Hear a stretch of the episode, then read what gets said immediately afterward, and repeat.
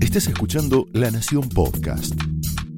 A continuación, Willy Cohen analiza la actualidad nacional, el rumbo de la economía y el futuro del país en Somos Nosotros. Señoras y señores, muy buenas noches. Bienvenidos a Somos Nosotros.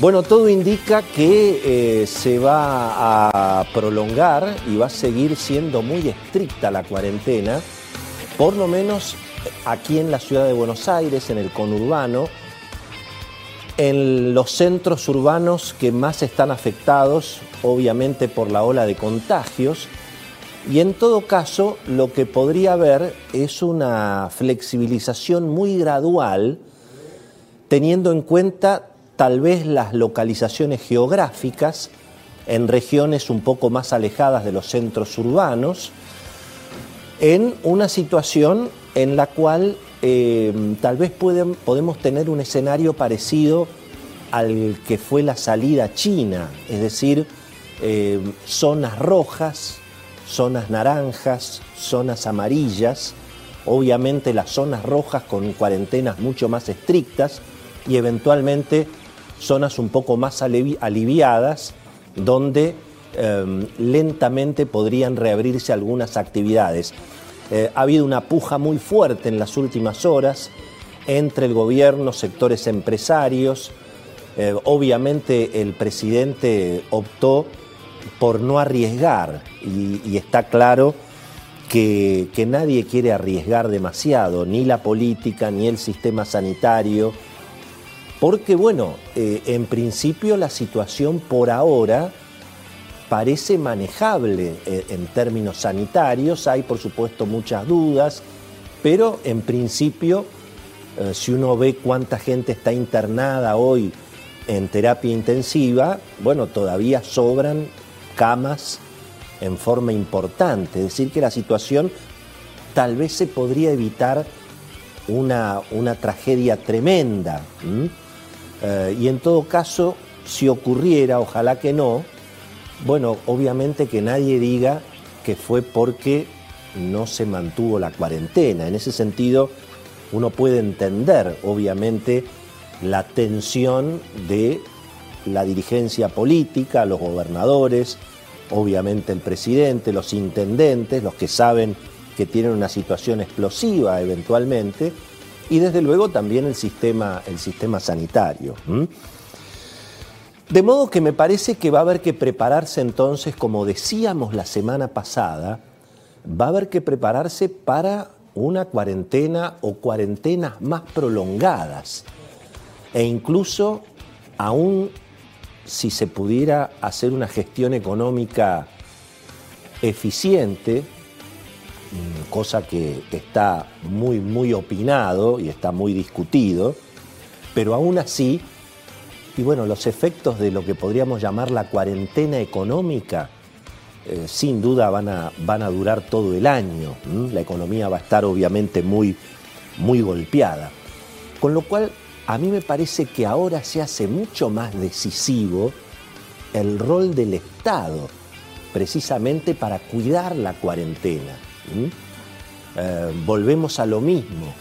Para cuidar la salud se necesita la cuarentena. Todos estamos de acuerdo, lo dicen los médicos, a los médicos no se les discute.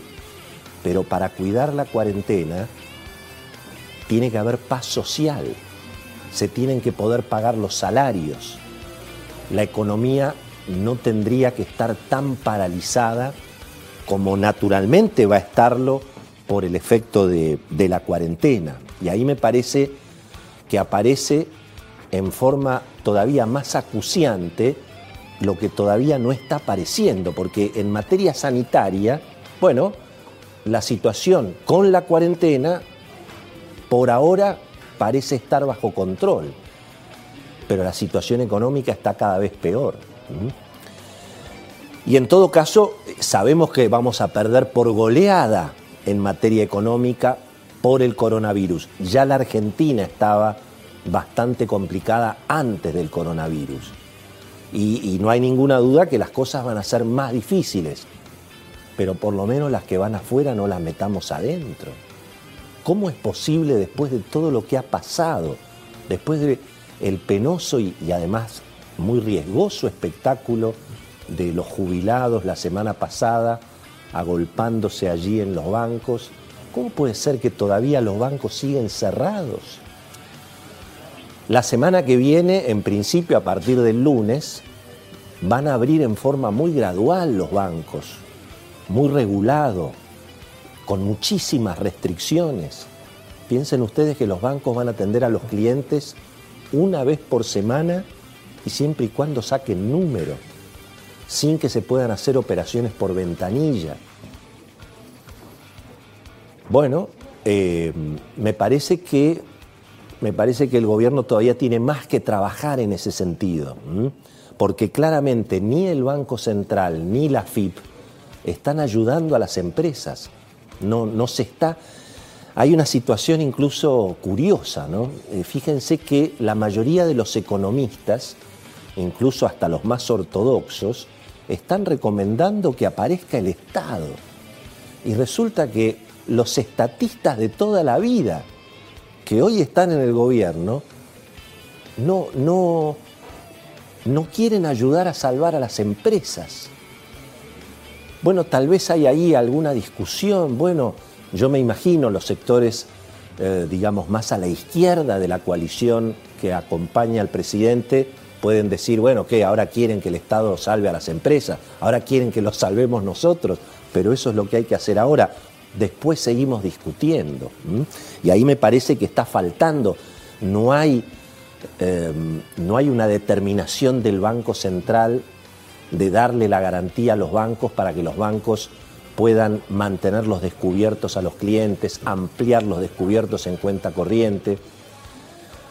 Y ahí, digamos, bueno, ahora el gobierno en alguna medida como que le quiere echar la culpa a los bancos, que es que los bancos no prestan. Pero bueno, los bancos no van a poder prestar la plata de sus depositantes.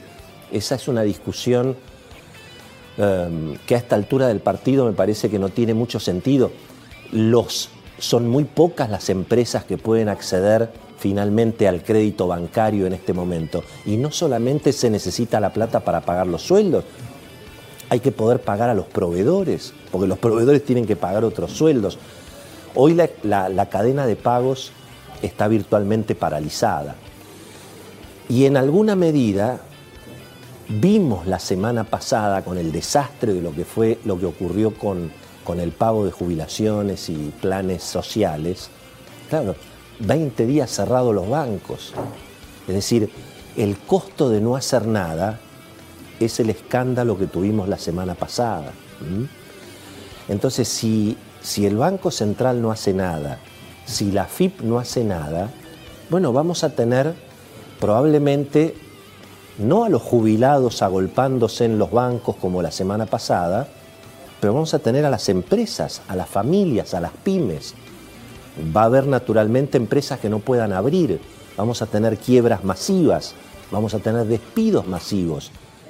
Hay que esperar ese desastre para que, para que actúe el gobierno.